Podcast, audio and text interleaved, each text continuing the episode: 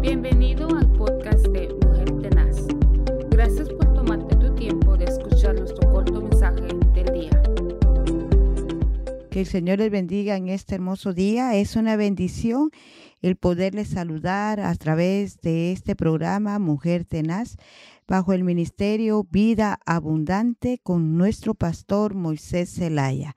Damos gracias a Dios por el privilegio que nos permite de estar nuevamente con vida y así poder seguir anunciando su poder, su gloria en esta tierra, ya que venimos estudiando el libro de Isaías, nos quedamos en el versículo 9 en el capítulo 9, perdón, y el versículo 6, y seguimos hablando de este versículo que profetizó el profeta Isaías hablando de Jesús. Y nos quedamos que el, porque un niño nos es nacido, hijo nos es dado, el principado será sobre su hombro y será llamado su nombre admirable consejero. Dijimos que era digno de admirar y consejero porque tenía el espíritu de ciencia, el espíritu de, de conocimiento y con su boca era como una espada. Y también dice acá Dios fuerte.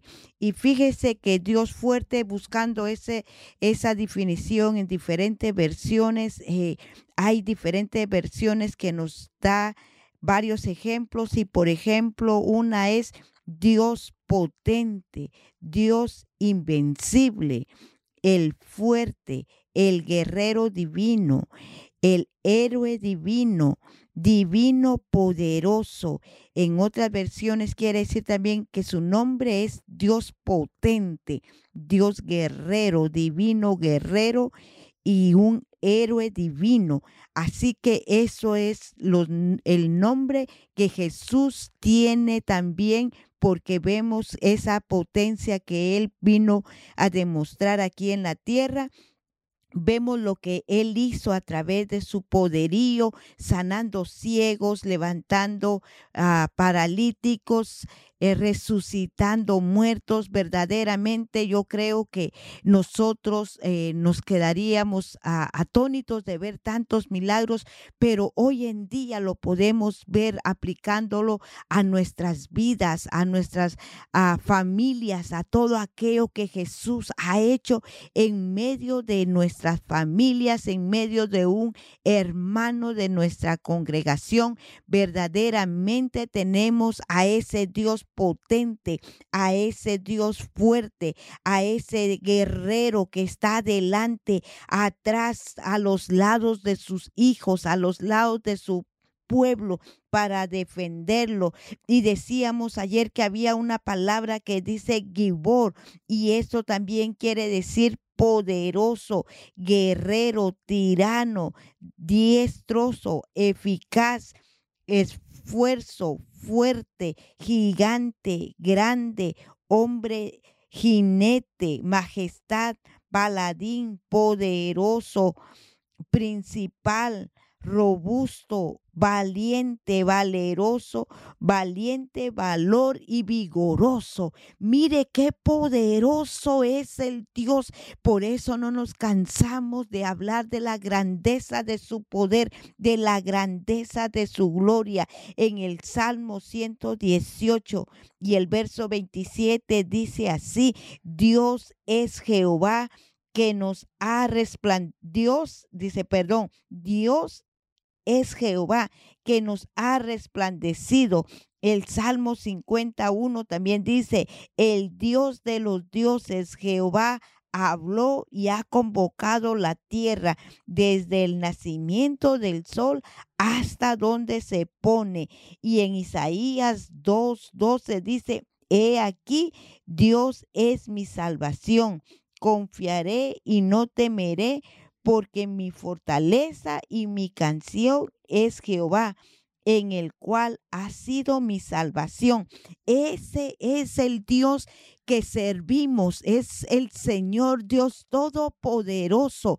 Cuando usted hable de nuestro Salvador, usted diga que la verdad que tiene a un Dios grande, a un Dios poderoso, porque la palabra nos lo enseña y el testimonio que usted pueda haber tenido con las experiencias que ha pasado con Él le hará hablar con una seguridad, con una certeza que el Jesucristo es el Rey de reyes y Señor de señores, el Dios grande y temible. La Biblia nos lo enseña que toda rodilla y toda lengua tendrá que confesar un día que Jesucristo es el Dios todopoderoso.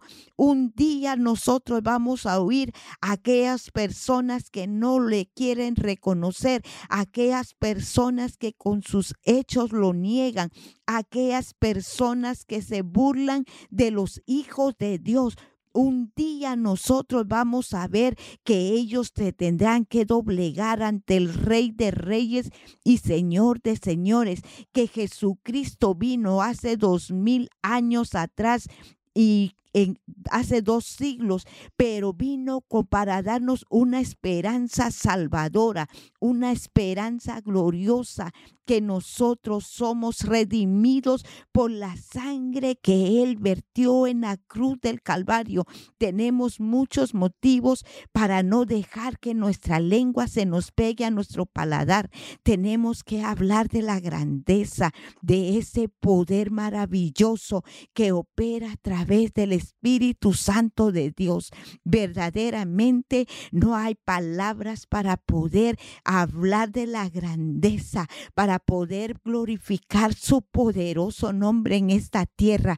Creo que nos quedamos muy cortos al solo hecho de pensar. Por eso dice su palabra en el Salmo que leímos en el Salmo 50, que desde el nacimiento del sol hasta donde se pone, se puede imaginar usted la longitud de las palabras que quedaron escritas en este salmo qué dimensión tan grande, qué profundidad tiene el nombre de Dios. Alábele, alábele, goces en este día, porque su Salvador porque mi Salvador vive, porque Él está sentado en el trono, está dispuesto a recibir adoración de aquí en la tierra, de cada uno de sus hijos que le adoren, porque Él es espíritu y los que le adoran es necesario que le adoren en espíritu y verdad.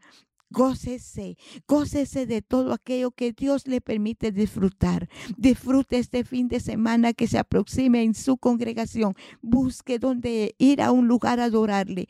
Que Dios le bendiga y que añada la bendición a sus vidas.